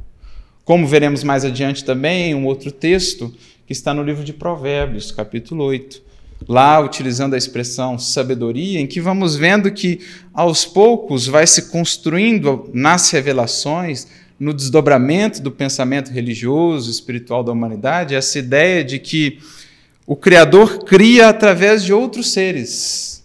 Ora nomeado lá sabedoria, aqui nomeado por João, verbo. E dirá João: esse verbo é o que estava lá, se pensarmos em termos da terra, no princípio com o Criador. Estava lá com ele, era divino, a representar aí a sua comunhão, a sua integração com o Criador. E esse verbo era aquele que planificava ou materializava as ordenações do Criador, dando forma ao que era sem forma e vazio, lembrando e a terra era sem forma e vazia, e havia trevas sobre a face do abismo. E o Espírito de Deus se movia sobre a face das águas. E disse Deus: haja luz e houve luz. Então, esse criou, esse modelou o verbo que está aqui, criar, no hebraico, a sua tradução mais adequada seria modelar, dar forma com o advento do Evangelho, com essa mensagem de João, essa ideia acerca do Verbo, vamos começando a perceber que esse Verbo era como que um ser por meio do qual o Criador atuava na criação de todas as coisas, ou no processo de dar forma a todas as coisas. Porque vamos aprendendo também com o Espiritismo que o Criador estabeleceu uma matéria-prima fundamental, um elemento primordial, e desse elemento primordial, os outros seres da criação, em processo de co-criação, inspirados por ele, fazem todas as coisas. Então, o que está descrito lá, no princípio criou Elohim os céus e a terra. Não nos enganemos aqui, os céus e a terra também é uma expressão muito comum, uma, uma construção semântica muito comum no, entre os hebreus, chamada de hebraísmo. Eles usam muito antíteses para expressar, por exemplo, totalidade. Então, quando se diz, você coloca duas antíteses ou dois opostos, céus e terra, na verdade você está querendo dizer tudo o que há entre essas duas coisas. Então, no princípio criou Deus, ou Elohim, os céus e a terra, na verdade, no princípio criou Deus tudo o que há. A antítese representa o todo. Isso é muito comum no Antigo Testamento. Várias vezes eles usam essa antítese para representar a totalidade. Né? Por exemplo, entrar e sair muitas vezes representava a liberdade, liberdade de ir e vir. Há um momento quando uh, Moisés faz uma profecia acerca do Messias, que depois Jesus vem e diz, é, cumprindo essa profecia, quando fala que ele é o bom pastor, aquele que entrar por mim, ou aquele que entrar pela porta, né, eu sou a porta das ovelhas, aquele que entrar por mim entrará e sairá e encontrará pastagens. Moisés havia previsto isso, dizendo que um dia o Criador enviaria aquele que iria diante do povo e o faria entrar e sair, ou seja, os conduziria à liberdade. Entrar e sair é uma maneira de dizer plena liberdade de ir, de andar e de fazer o que o que bem se entende. Então, antítese expressando totalidade. Então, aqui João já traz um, uma primeira pecinha do quebra-cabeça, nos ajudando a entender. Bom, então você tem o Criador, o Onipotente, o Criador que criou a matéria, o elemento, o elemento primordial que dá origem à matéria em todas as suas formas, que dá origem a tudo o que há. E esse Criador atua por meio de um outro ser ou de outros seres no processo de dar forma a esse elemento primordial, constituindo assim o que está aí criado. Esse verbo aqui é, para nós já começa a ser entendido como um ser. E aí vem a terceira revelação, complementando, é, digamos, o que a primeira e a segunda revelação nos trouxeram. Emmanuel, logo no início do livro A Caminho da Luz, como a dizer que é também uma continuidade aí do livro é, Gênesis. Emmanuel começa o livro A Caminho da Luz de modo muito similar ao livro Gênesis, inclusive o título é a Gênese Planetária. Ele diz: rezam as tradições do mundo espiritual que, na direção de todos os fenômenos de nosso sistema, existe uma comunidade de espíritos puros e eleitos do Senhor, pelo Senhor Supremo do Universo, em cujas mãos se conservam as rédeas diretoras de todas as coletividades planetárias. Aqui a gente já começa a encaixar os pontos e entender o porquê lá está Elohim ou no plural.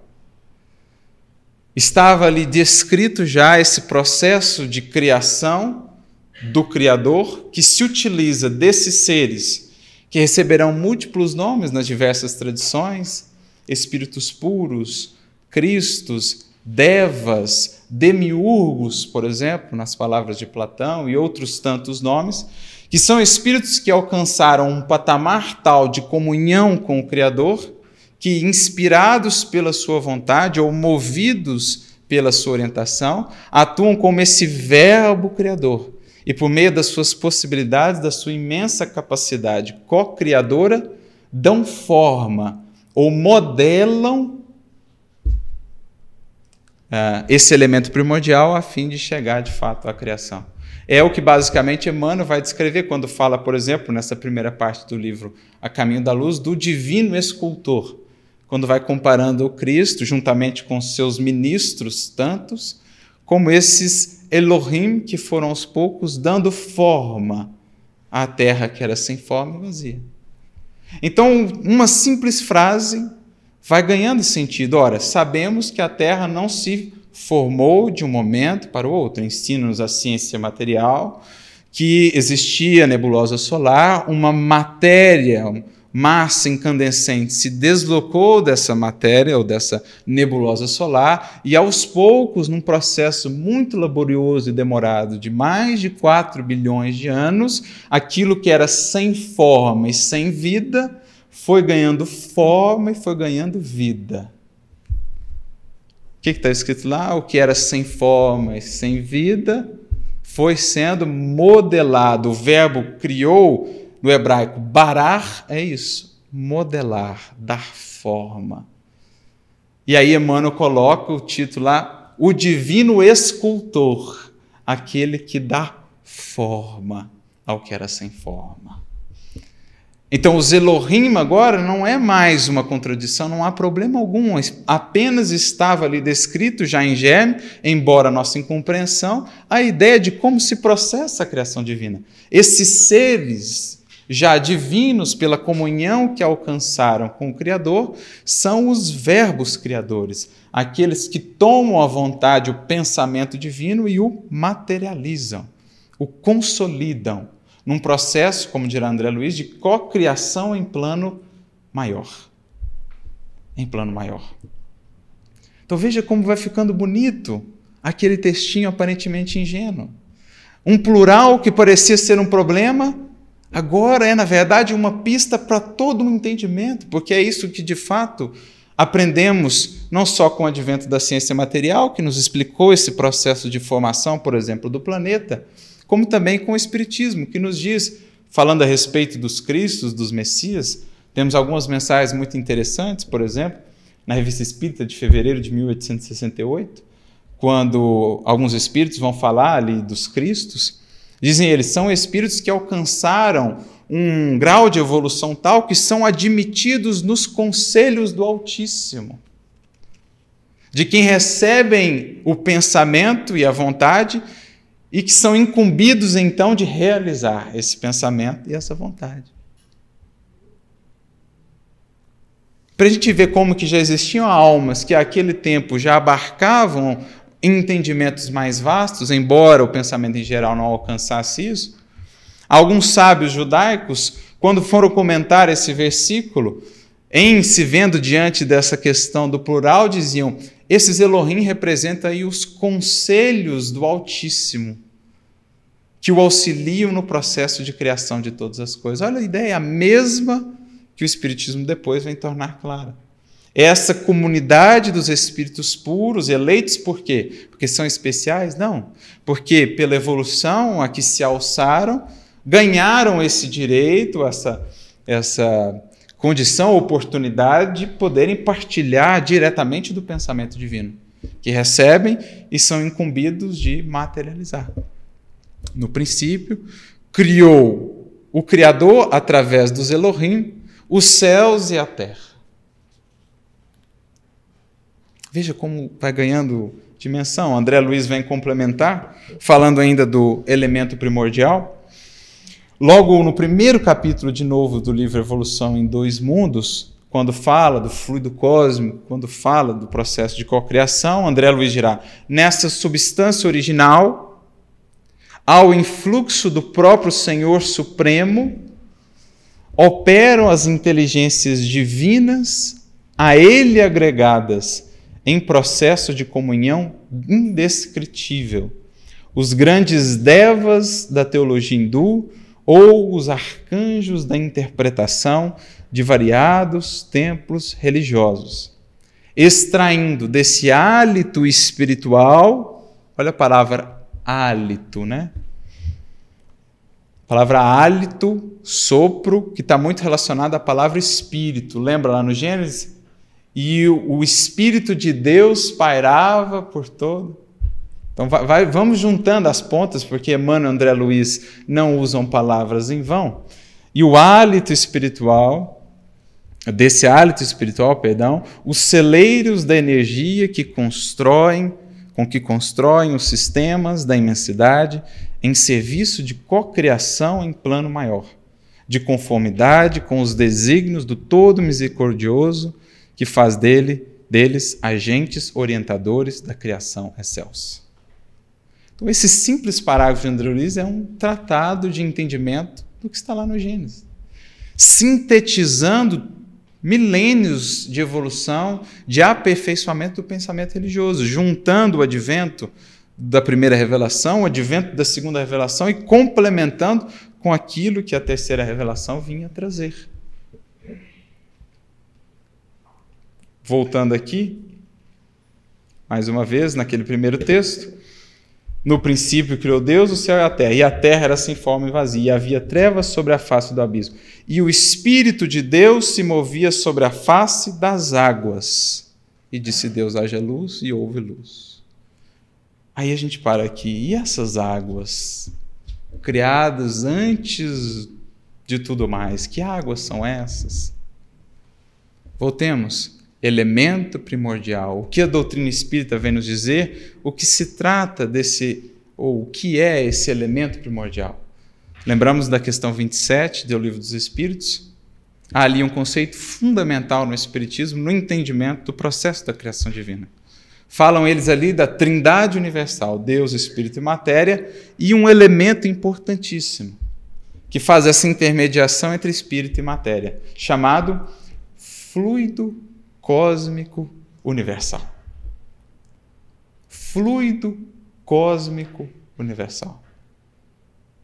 Aí mais adiante, naquele mesmo texto do Evolução dos Mundos, ah, André Luiz vai dizer assim: nesse elemento primordial vibram e vivem constelações e sóis, seres e coisas como peixes no oceano.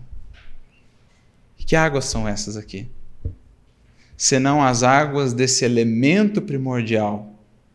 Você tem o Espírito de Deus, um, dos elementos da Trindade, Espírito, matéria, e esse elemento primordial que faz a junção de tudo, aqui representado de maneira simbólica, alegórica, por essas águas. Esse elemento, esse celeiro na descrição de André Luiz, de onde essas inteligências divinas, os Elohim, a ele em processo, jungidas, unidas a ele em processo de comunhão indescritível, tiram os recursos para a formação de tudo que há. Como se dá o processo de criação, como aprendemos na doutrina espírita, sendo esse elemento o elemento primordial, a partir da diferenciação desse elemento, nós vamos formando todos os outros tipos de matéria que possamos conceber, desde as mais densas às mais sutis ou quintessenciadas na descrição que o codificador vai utilizar na codificação. As mais sutis, as mais, as mais é, menos materializadas, se assim podemos dizer. Então nós temos um processo de diferenciação. Mais adiante, nesse texto ainda, de Gênesis capítulo 1, nós vamos ter a seguinte descrição: Separam-se as águas de cima das águas de baixo. O que é a separação das águas de cima das águas de baixo? Senão, mais uma vez, uma descrição alegórica desse processo de diferenciação do elemento primordial na sua forma mais elementar às outras formas que dela derivam. As águas de cima, as mais sutis, as águas de baixo, as mais densas. Processo esse feito justamente por essas inteligências divinas, os Elohim, no processo de criação, de modelação de tudo que há. Então, algumas poucas frases enriquecidas pelo entendimento que o Evangelho nos trouxe que a própria ciência nos trouxe e que o Espiritismo vem, digamos assim, arrematar sem dar fim, porque estamos muito distantes de qualquer fim no que diz respeito ao entendimento é, do Gênesis, da criação de modo geral, se tornam agora essas três fases todo um, um vasto panorama, toda uma síntese muito bela, poética mesmo, do processo de criação, em que cada palavrinha que aí está tem a sua, a sua significação profunda. Desde a utilização do verbo bará para descrever a criação e não outro verbo mais propriamente utilizado como criar mesmo, eles usam modelar. Desde a utilização da palavra Deus no plural, que nos traz a pista o entendimento dessas inteligências divinas, a que um dia chegaremos nós também a ser no processo de criação que, inspiradas ou movidas pela orientação do Criador, atuam como esses verbos criadores. Os céus e a terra representaram aí essas múltiplas esferas, as múltiplas dimensões do universo, todas elas tendo origem nessa mesma vontade criadora.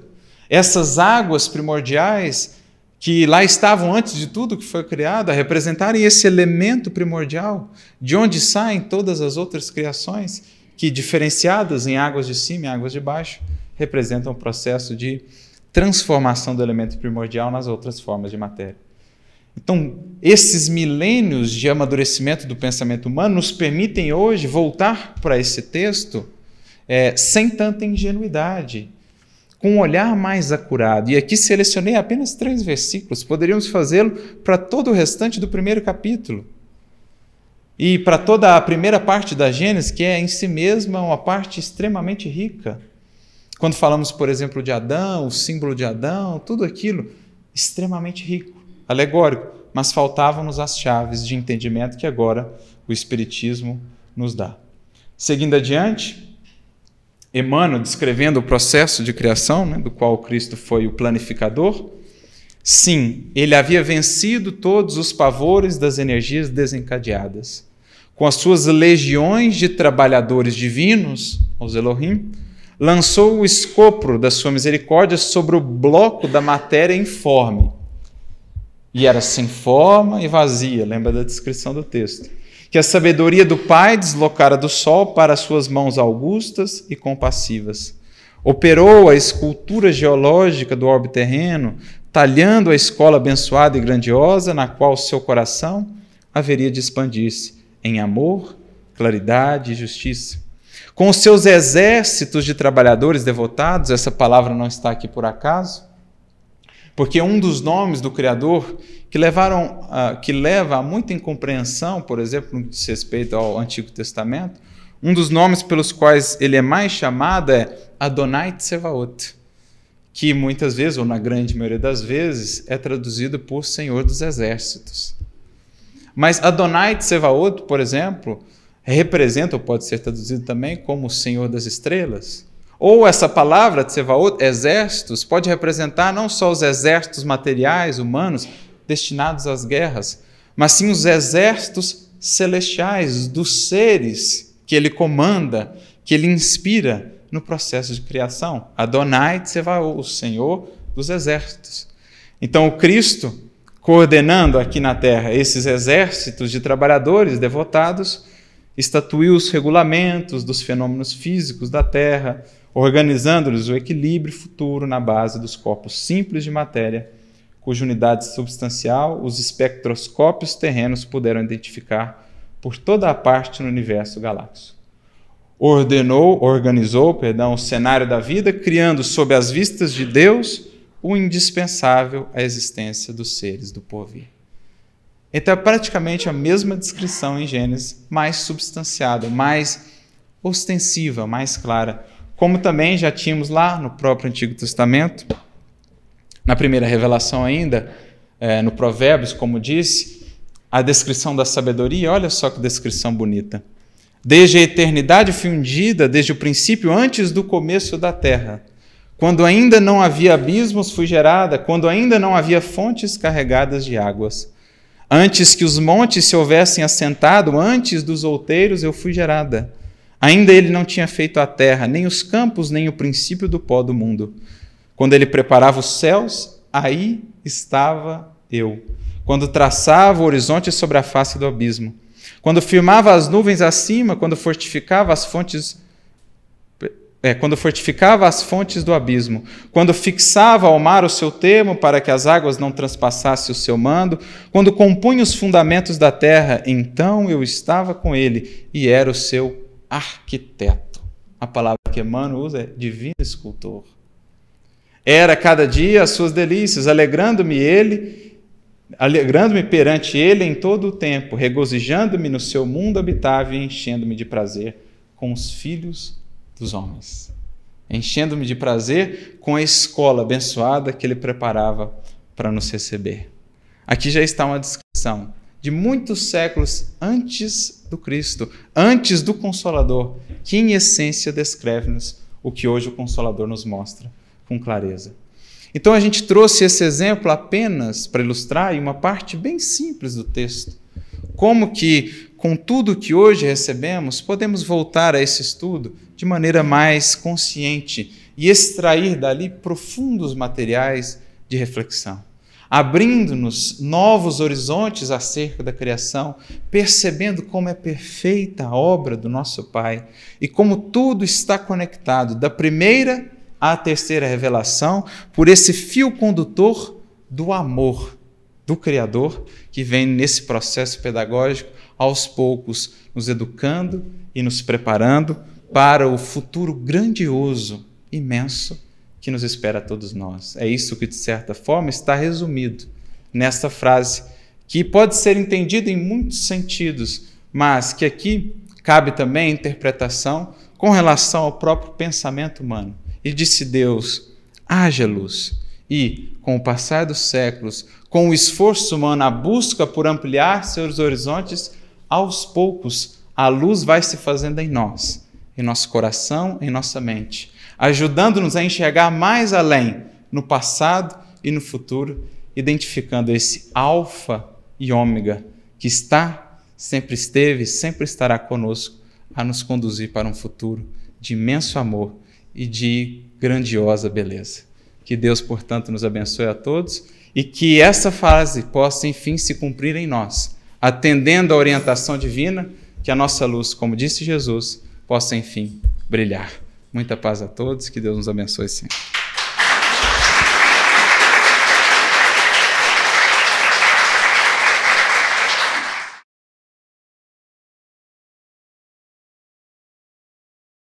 Na verdade, acho que não é uma pergunta, mas traz a Caminho da Luz, o capítulo 1, e nessa parte Emmanuel fala ao que nos foi dado saber. Isso. Eu me lembrei muito disso quando no começo da palestra você fala sobre a graduação né, da revelação. Exatamente isso. Né? Retomando aquela pergunta que você lembrou muito bem, a questão 17, a questão 18 do Livro dos Espíritos, isso que entrevemos é o que nos é dado entrever dentro dos nossos horizontes ainda muito limitados. Claro que na medida em que fomos avançando, o pensamento humano for avançando e nós mesmos, enquanto espíritos, fomos galgando os degraus da evolução, até mesmo para além da Terra em outros orbes, imaginemos só os horizontes que conseguiremos enxergar. Porque se o que vemos aqui agora, na nossa ínfima condição ainda, é assim tão belo e tão grandioso, imagina o que não está a nos esperar. Se o que a gente pode ver hoje, por exemplo, da casa do Pai, que Jesus disse ser composta por muitas moradas, já é inimaginável. Imagina o que não está a nos esperar. É, então, quando a gente pensa, por exemplo, o que nós conseguimos alcançar hoje em termos de ciência material? Com o, que o Hubble nos trouxe aí de entendimento, que vai ser substituído agora pelo James Webb, né? se não me engano, nesse ano ou no próximo, nós sabemos hoje do universo chamado visível que nós temos da ordem de 2 trilhões de galáxias. Então, de um tempo em que a Terra era o centro do universo, para uma compreensão hoje de que o universo visível que conseguimos alcançar com os instrumentos que temos é composto por 2 trilhões de galáxias, lembrando que, em média, uma galáxia tem da ordem de 300 bilhões de estrelas, sem contar os planetas que as orbitam, multipliquemos 2 trilhões por 300 bilhões, a gente tem uma ideia do que são as moradas do Pai físicas no universo visível que estamos, sem considerar as espirituais em cada um desses planetas, estrelas, sem considerar os outros universos que existirão sem sombra de dúvidas, as outras dimensões todas. Para a gente ter uma ideia, a dimensão do universo que conseguimos alcançar hoje, ou a galáxia, por exemplo, mais distante de nós, está a uma distância de nós de 13 bilhões e meio de anos-luz. Um ano-luz é uma medida de distância, não é uma medida de tempo, como em geral se imagina. A luz, em um segundo, percorre 300 mil quilômetros. Ou seja, ela dá sete voltas na Terra em um segundo, um pouco mais. Multiplica isso por 60, você tem quanto ela anda em um minuto. Por 60, enquanto ela anda em uma hora. Por 24, quanto ela anda em um dia. Por, sei lá, 365, quanto ela anda em um ano. Esse número é um ano-luz. Feita a conta, 9 trilhões e meio de quilômetros. Agora, essa galáxia está de nós 13 bilhões e meio vezes 9 milhões e meio de trilhões de quilômetros. Imagina o que é essa distância. Nem na velocidade da luz a gente chegaria lá. É uma coisa inconcebível. Então, se o que a gente consegue aprender desse universo hoje é assim, imagina o que nós espera. Eu me lembro daquela historinha do Chico. Quando ele queria entender melhor Deus e a Jesus, e a mano aparece para ele e diz: Chico, fica com a compreensão que você tem. Tá bom, é o que você. Não, mas eu quero. Ele bateu o pé, mano, tá bom. Começa um processo mediúnico nele, desdobramento. O Chico vai vendo a cidade ficar pequena, daqui a pouco o país ficar pequeno, o planeta, daqui a pouco ele está vendo a Terra ficar pequena, o sistema solar, e vai indo, e vai indo, e vai indo. Uma hora ele chega e diz: Chega, eu não consigo mais, mano. Eu quero voltar para minha casa, pegar o meu chinelinho e tomar um cafezinho. Aí Emmanuel fala: para além de tudo isso, Chico, para além de muito, muito isso, como dizem os cabalistas, né? Depois do infinito começa Deus. Então, para a gente ter uma ideia da jornada que a gente tem a trilhar. Né? Posso fazer o cálculo que ele Boa tarde. Boa tarde, amigo. No capítulo 6 do Evangelho segundo o Espiritismo, é, o Cristo Consolador, há um título que o Espírito de Verdade se faz. É, Sou jardineiro divino. Esse título teria a ver, teria uma, uma, ligação, uma ligação com o jardim edênico, dessa meta de Cristo de levar toda a humanidade de volta para o jardim de Éden, um mundo regeneração ou um mundo feliz. E uma segunda questão é sobre o movimento espírita brasileiro. Foi falado aqui sobre o, as escrituras guardam o germe das verdades. Então, tem tanta coisa para ser descoberta, assim, inclusive na a própria doutrina espírita, pouco conhecemos ainda, porque o movimento espírita, as casas espíritas, têm tanto, tanta gana pelas novidades. Então, vê muitas palestras sobre autoajuda, autores de autoajuda, médicos, etc. E conteúdos dessa natureza que necessitamos, né, diminuem, são poucas. Bom, com relação à primeira pergunta, eu acho que é uma analogia bem interessante, sim pensarmos no Cristo como esse que vem nos conduzir de volta àquele Éden. Lembrando que o Éden ali é um símbolo né, da consciência, digamos assim, vivificada, é, com muitos frutos, abundante pelo contato com o Criador que dá vida a todas as coisas. Então, o Cristo é aquele que vem trazer água a esse nosso deserto interior, convertendo em Éden, como ele conversa mesmo com a mulher samaritana, né?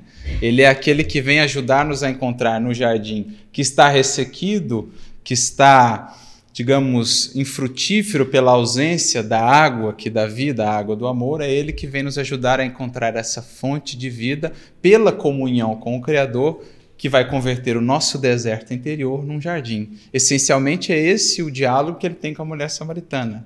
Né? O, o, o fato dele ter encontrado ela à beira de um poço é muito simbólico, porque o encontro à beira de um poço naquela cultura prenunciava um casamento ou uma ligação profunda. Né? Jacó encontra sua, os patriarcas encontraram as suas esposas ao entorno de poços. Então, o encontro com a mulher samaritana ao, ao lado de um poço prenuncia um casamento. E o casamento, naquela tradição, era muito utilizado para expressar a relação da criatura com o Criador. Muitas vezes o Criador é tomado como noiva e a humanidade ou a criatura como a noiva. E o Cristo é o que veio efetivar esse, esse, casamento. Por isso a sua tarefa começa num casamento. E por isso João Batista, quando vê, diz assim: o amigo do noivo se alegra quando vê o noivo com a noiva. Era o Cristo que vinha fazer as bodas da humanidade com o Criador. Então, aquela mulher samaritana representa a humanidade distanciada do Criador, que tinha lá vários senhores, porque a palavra traduzida por maridos, Baal ou Baalim, em hebraico, significa também senhores. Então, mais ou menos, Jesus está dizendo assim: até agora, a alma, a criatura humana, a humanidade, teve vários senhores, vários deuses, mas ainda não edificou a sua reunião, a sua união efetiva com o verdadeiro Criador. Por isso ela segue sedenta, buscando saciar uma sede que esses outros deuses não poderão saciar, que essas outras relações não poderão saciar, apenas a legítima comunhão com o Criador. E estando ali com ela junto ao poço, ele está dizendo que o Evangelho vem marcar essa união efetiva da criatura com o Criador e a criatura encontrando então a fonte da água viva que converterá o seu deserto em um jardim, um Éden. Então é mais ou menos essa, essa analogia também que a gente encontra no Evangelho. Com relação a, ao estudo, é, é, sem dúvida um assunto muito importante, muito premente a ser tratado em nossas casas espíritas, é, nas, nas federativas e tudo mais. Esse incentivo a esse estudo, é, sobretudo dos clássicos, sobretudo de tanto recurso que aí nós temos e que muitas vezes é relegado a um segundo plano para que a gente fique ainda buscando algumas coisas não tão edificantes ou que não levam a transformações, digamos assim, mais profundas. Eu acho que parte, tem de partir de nós, aqueles que estamos comprometidos, seja com a divulgação, seja com alguma atividade de dirigência, de coordenação, o investimento, o incentivo a esse tipo de estudo, porque ali estão elementos muito preciosos de instrução. Os próprios espíritos, na questão 628, do Livro dos Espíritos vão nos incentivar, por exemplo, a voltar esse olhar ao passado, a esses conhecimentos que lá estão, aos clássicos, não só do Espiritismo, mas esses clássicos que, com o auxílio do Espiritismo, a gente vai poder entender melhor e extrair dali grandes, é, grandes conteúdos de edificação. Então, acho que realmente é algo que a gente deve investir, algo para o qual a gente deve estar atento, lembrando sempre que em termos de conteúdo espiritual, de, de revelação do alto para a humanidade terrestre, nada do que aí está vai superar o programa do Cristo e do Evangelho em termos de edificação da criatura, em termos de educação. Por isso, sempre que alguém chegava para o Chico perguntando: Ei, Chico, qual que é a novidade? Né? O que, que vem de novo lá? Ele dizia sempre: Ah, meu filho, a novidade é a boa nova do Cristo. A novidade segue sendo sempre o Evangelho do Cristo enquanto não nos dispomos a vivê-lo. Né? O entendimento da Gênese nesse período de transição planetária nos prepara para uma melhor experiência no mundo regenerado? Eu acho que é, esse melhor entendimento da Gênesis, no fundo, ele, ele significa o um melhor entendimento do próprio Criador como da própria criação. E quando a gente vai tendo um entendimento mais maduro do Criador, quando a gente vai interiorizando de fato a perfeição das suas leis, o infinito amor que nos conduz, que nos educa, certamente a gente já vai estabelecendo bases mais sólidas para a vivência de outras etapas evolutivas, como aquela que nos espera na, na regeneração. Né? Então, faz parte, é, é um, um convite, digamos assim, à humanidade, de um modo geral, que avancemos um pouco, que possamos expandir um pouco o nosso entendimento do Criador deixando para trás aqueles velhos atavismos do Criador como aquele com quem trocamos favor, o Criador como aquele, aquele ser assim meio parcial, meio interesseiro. A gente precisa expandir a visão para esse Criador cósmico. Nós estamos falando de um Deus que criou isso que a gente escrevendo, que acabamos de escrever aqui, do que a gente consegue enxergar dois trilhões de galáxias, né?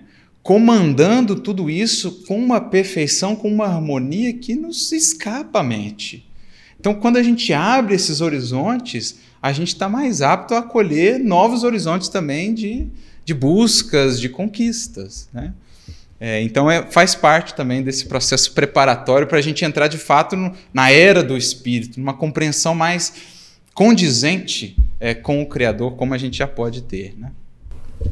Arthur, é, no Evangelho, no capítulo 6, está dito que se guardares os meus mandamentos, eu os mandarei o Consolador prometido que haverá ficar convosco eternamente. É. As outras ideias, apesar de a gente ter um entendimento, como você falou, de acordo com o nosso grau de, de compreensão das coisas, isso então significa que tem um corte no Espiritismo daí para frente, o que as outras coisas vão complementando também até o Espiritismo. Ou seja, o que está para trás fica como superado ou é uma coisa que vai é, é acrescentando? Não, é, é uma coisa que vai acrescentando. A própria ideia é que o Espiritismo. É, Kardec vai falar assim, né? O Espiritismo existiu de todos os tempos, mas assim, antes ele estava como que fragmentado, ele estava disperso nas várias culturas, nas várias tradições. O advento do Consolador, com todo aquele rigor, com toda aquela sensatez e lucidez de Kardec, o que, ele vai fazer? Ele vai costurar todos esses elementos esparsos do passado, das tradições que já estavam no passado, por exemplo, a ideia da reencarnação, que existia em muitas culturas, mas que estava desvinculada muitas vezes da ideia da evolução, ou vinculada à ideia da metempsicose, então ele vai costurar tudo aquilo, separando o joio do trigo, ou seja, o que era de fato revelação divina do que era compreensão ou criação humana. Ele faz um compilado, uma síntese daquilo e abre espaço para tudo de novo que está por vir.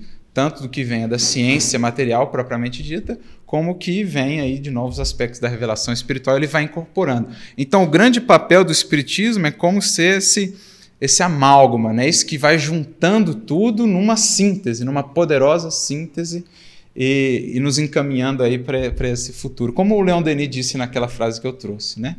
A certas alturas tudo vai se fundindo, se conectando, né? Tudo, bem?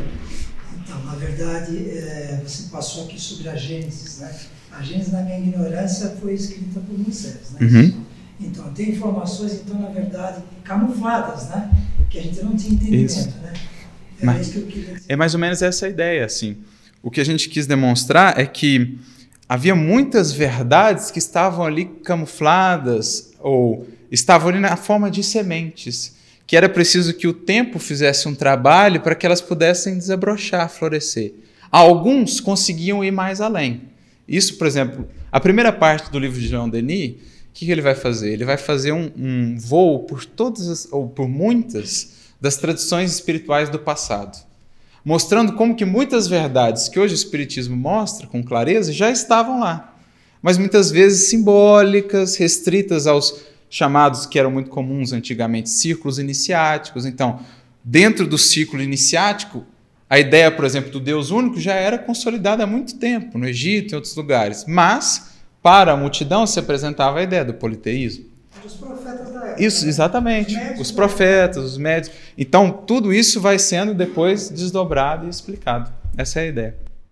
Antes da gente dar continuidade com a prece final, nós queríamos avisar que a próxima palestra, a mediunidade através do tempo, com a doutora Irvênia Prada, já esteve aqui nossa amiga doutora Irvênia, e eu queria convidar todos vocês para assistirem a palestra com a doutora Irvênia sobre um tema fascinante, né? a mediunidade que sempre existiu na espécie humana. Eu queria chamar então para a prece final a Flávia, a, a nossa amiga, irmã e a a assistente, companheira, namorada, esposa, amiga do nosso Arthur.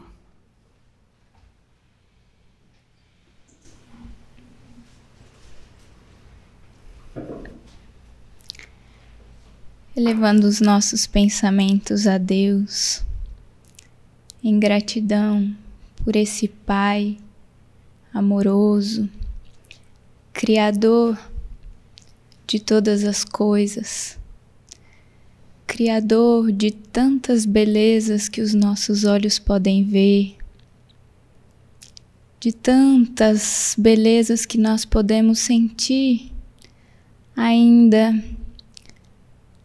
de maneira muito pequenina, que nós possamos, Senhor, ao olhar para os céus infinitos, ou para a simplicidade da natureza, de uma flor, dos animais, aproximarmos-nos de Ti, sentirmos-nos mais próximos, amados por esse amor infinito que nos envolve e que tanto nos oferece. Agradecemos, Senhor por tudo que recebemos, pelas bênçãos do conhecimento que vão nos descortinando um pouco mais da grandiosidade da criação, das leis infinitas que regem a todos nós. Que nós possamos, nesse esforço, estarmos mais sintonizados, não só a Deus, ao Cristo, com todos os ensinamentos que nos trouxe, aos amigos espirituais que acompanham a cada um de nós, intuindo-nos nessa caminhada, estejamos dispostos a seguir, servindo, trabalhando e transformando a nós mesmos. Muito obrigada, Senhor, por tudo. Que assim seja.